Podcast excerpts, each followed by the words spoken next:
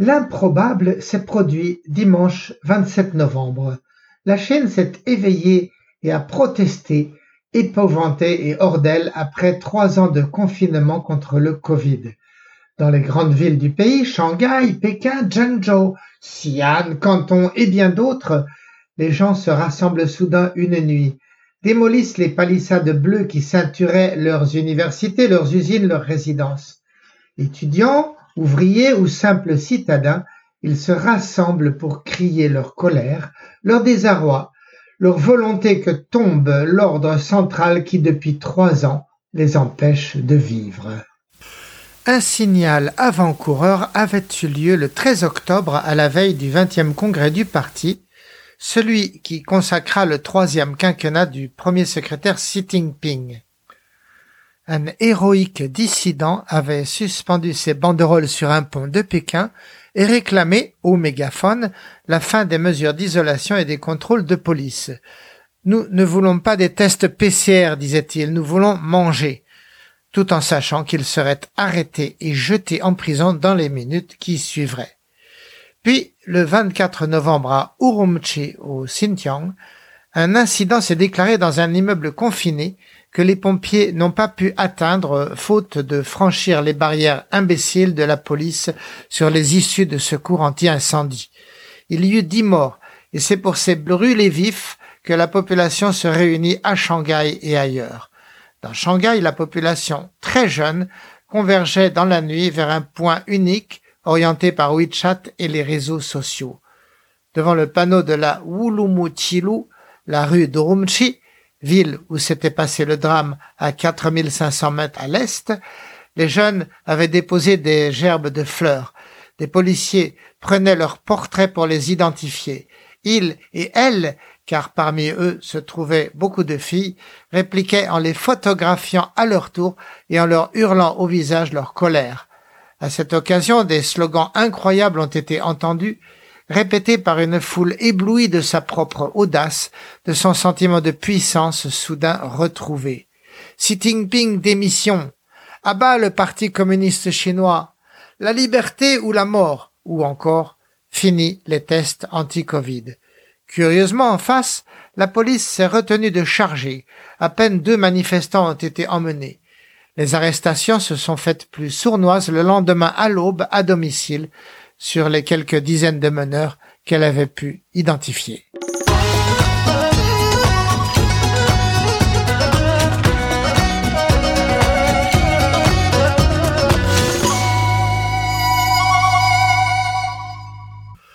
Sous diverses formes, les protestations se sont ainsi multipliées aux universités Peita et Tsinghua de Pékin, à celles des communications à Nankin, à l'Académie des beaux-arts de Xi'an, mais aussi dans les provinces les plus reculées comme au Xinjiang et au Tibet. Les actions ont pris les formes les plus diverses, comme allumer des centaines de briquets ou de bougies dans la rue, brandir une feuille blanche pour faire allusion à l'odieuse censure, ou bien répéter par dérision le mot Hao, qui signifie bien, pour dénoncer l'absurde de ce régime qui ne veut rien entendre et ne laisse publier que le bien pensant. Bien sûr, une raison plus profonde à ce début de soulèvement est l'inquiétude profonde sur l'avenir. Chez les jeunes néo-diplômés, le taux de chômage officiel est de 20%, le taux réel sans doute bien plus haut, et la plupart de ceux qui ont trouvé se retrouvent surqualifiés par rapport à leurs compétences et sous-payés par rapport à leurs espérances. À Shanghai, une jeune femme a demandé à un policier en place pour réprimer ce qu'il pensait du mouvement. Comme vous, a-t-il répondu, ajoutant que, portant l'uniforme, il n'avait d'autre choix que d'appliquer les ordres.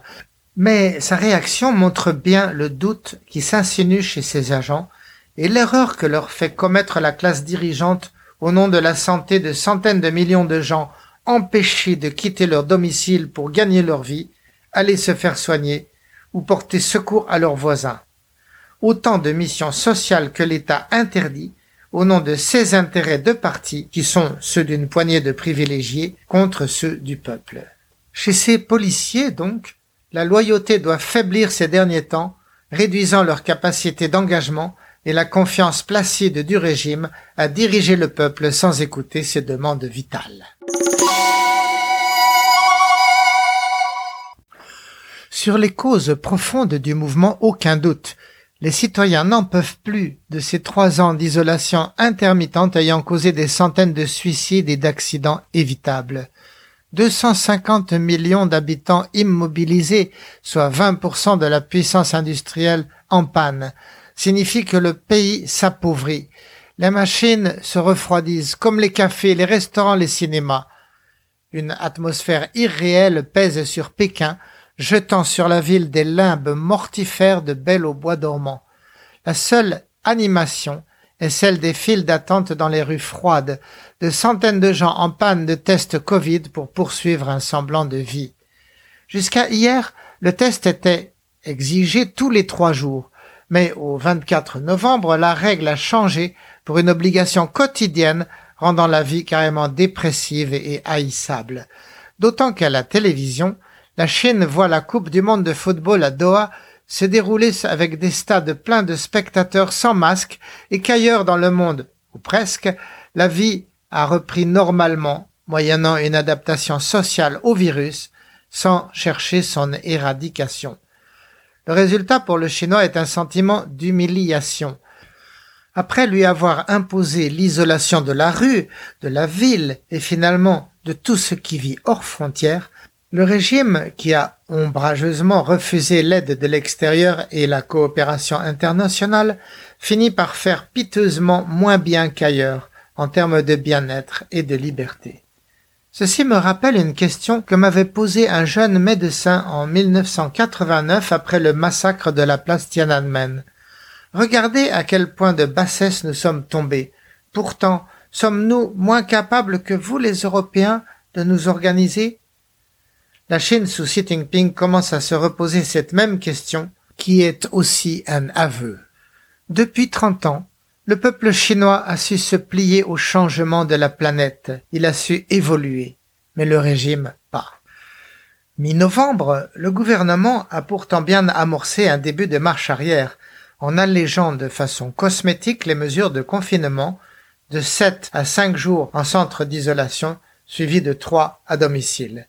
Mais aussitôt, comme le vaccin local moins élaboré que ses concurrents mondiaux s'avère inadapté aux nouveaux variants et a laissé le nombre des cas nouveaux filer de 10 000 à 40 000 par jour, le régime s'est retrouvé forcé de reporter ses optimisations à des temps meilleurs.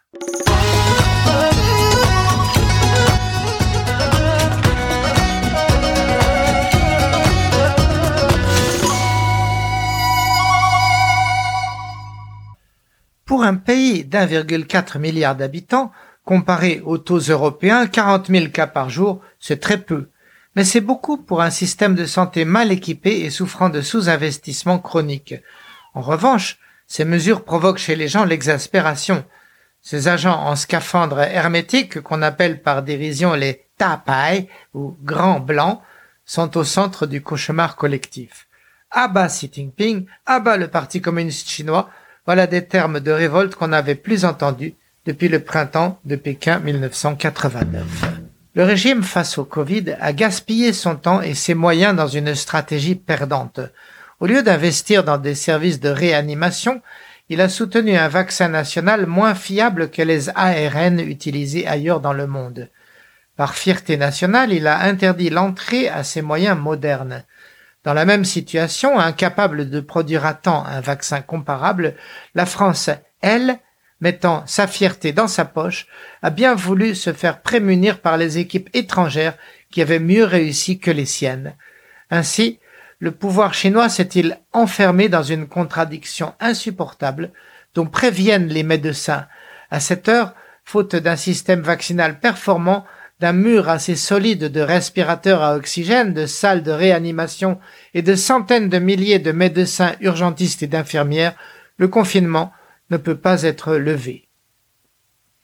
Après trois ans de Covid Né en Chine à Wuhan fin 2018, seuls 40% des sexagénaires ont les trois doses nécessaires contre le variant Omicron. Et l'État insiste dans son erreur. À Pékin cette semaine, un cadre de la Commission nationale de santé annonce l'ordre à toutes les provinces de convertir leur espace public en centre d'isolation provisoire. Quelques heures plus tard, quand on obtempère en présentant un plan de quadruplement des capacités d'accueil de 70 000 à 250 000 lits.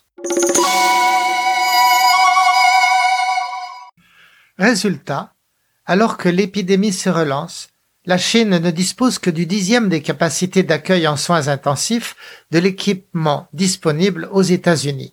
Mais rappelons-nous, 20 ans plus tôt, en 2003, la Chine avait connu un autre début de pandémie, celle du SRAS, syndrome respiratoire aigu sévère.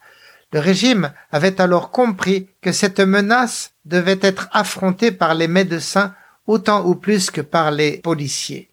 Du coup, en quelques heures, le président Hu Jintao, en début de carrière, avait institué en urgence le réseau national des centres de dépistage et de contrôle épidémiologique, calqué sur le système américain, ce qui avait permis à la Chine d'échanger avec l'OMS des données sur la trace du patient zéro et sur la souche d'origine. Aujourd'hui, face au Covid, cette approche mixte, médicale et policier, est oubliée. Pas par hasard sous Xi Jinping, le Covid est un problème avant tout aux mains de la police. Son outil de lutte est le contrôle social et le bilan est obligatoirement une victoire due à une ligne idéologiquement correcte avec Xi Jinping en son centre. Il en découle un décalage irréconciliable entre le discours et la réalité, tant il est vrai que cet ennemi immatériel qu'est le virus ne peut se laisser enfermer dans un camp ni dans un fourgon de police. Que se passe-t-il dans les usines qui ont gardé leurs employés séquestrés dans leurs murs? Chez Foxconn, le groupe taïwanais qui assemble les iPhones, la pandémie a d'abord causé la fuite de 20 000 ouvriers, en partie par des échelles sur les murs d'enceinte. Puis la direction, pour mettre un terme à l'émeute, a offert un ruineux système de primes universelles, aux uns pour rester, aux autres pour partir avec en poche 10 000 yuan, plus d'un mois de salaire, tout en subissant un trou de 30% dans la production de ses iPhones attendus d'urgence pour Noël. La Chine fait donc face à une situation imprévue et explosive. Dans les familles, les parents de ces dissidents sont fiers de leurs enfants et qu'ils aient d'eux-mêmes trouvé la force pour se soulever. Trente ans plus tôt, eux-mêmes l'avaient fait sur Tiananmen, et puis plus tard ils avaient oublié et s'étaient rangés, cela les rassure sur la vaillance de leur progéniture. Comme disait l'écrivain Lu Xun, la jeune génération trouve toujours les pierres à frapper entre ses mains pour produire l'étincelle du feu de la dissidence. Cette même étincelle qui, selon Mao Tse-tung, peut incendier toute la prairie. Finalement, comment le pouvoir va-t-il aborder cette résistance inouïe? On en est au tout début de la révolte et à ce stade, la contestation reste probablement gérable. Mais à quel prix? Les amis chinois m'annoncent une probable fermeture à très court terme des écoles et des universités, accompagnée d'une gratuité des trains pour faire retourner ces millions d'étudiants et de lycéens à la maison les examens de fin de semestre devant être reportés à mars, une fois que la situation sera de nouveau sous contrôle. À Shanghai, ce lundi matin, dans la rue Wulumuchi, où se rassemblaient les jeunes la nuit passée, les panneaux indicateurs ont été enlevés afin d'empêcher l'identification du point de rassemblement, et les slogans sur les murs ont été lavés ou recouverts de papier blanc. Sur Internet, comme on s'en doute, des centaines de milliers de postes dissidents sont en permanence effacés, mais pas assez vite pour éviter d'être lus et recopiés par des milliers d'anonymes derrière leurs ordinateurs ou leurs téléphones portables qui les repostent ensuite. Ainsi, entre peuple et police, la lutte continue. Quel sera l'avenir? Au régime, faire retourner les protestations dans la boîte de Pandore ne semble pas être une option. En tout état de cause, les racines structurelles de l'explosion demeurent la faute de gouvernance du régime sur le Covid, le déficit d'avenir pour la jeunesse et le déficit de confiance chez tous dans la capacité des dirigeants à se montrer au service du peuple. Certes, presque dans le même temps, le gouvernement annonce quelques progrès sectoriels comme le sauvetage des groupes immobiliers par un budget exceptionnel de 226 milliards de dollars pour leur permettre d'achever leur chantier en panne, ou le règlement définitif de l'addiction des enfants aux jeux Internet. Mais vu l'immensité urgente du problème du Covid, ces solutions apparaissent dérisoires. Il va falloir quelque chose de beaucoup plus dramatique pour faire face. Le proverbe dit juste, qui rappelle cet avertissement Prenez garde à ne pas tomber quand vous chevauchez le tigre.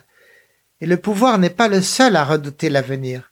Un de mes amis, excellent connaisseur de ce pays, qui l'habite depuis plus de vingt ans, me confie que pour la première fois depuis son arrivée, il ressent la peur. Dans cette attente, l'on retient son souffle, le temps de voir dans quel sens le fléau de la balance va retomber. Et à présent, je vous dis à très bientôt, les amis.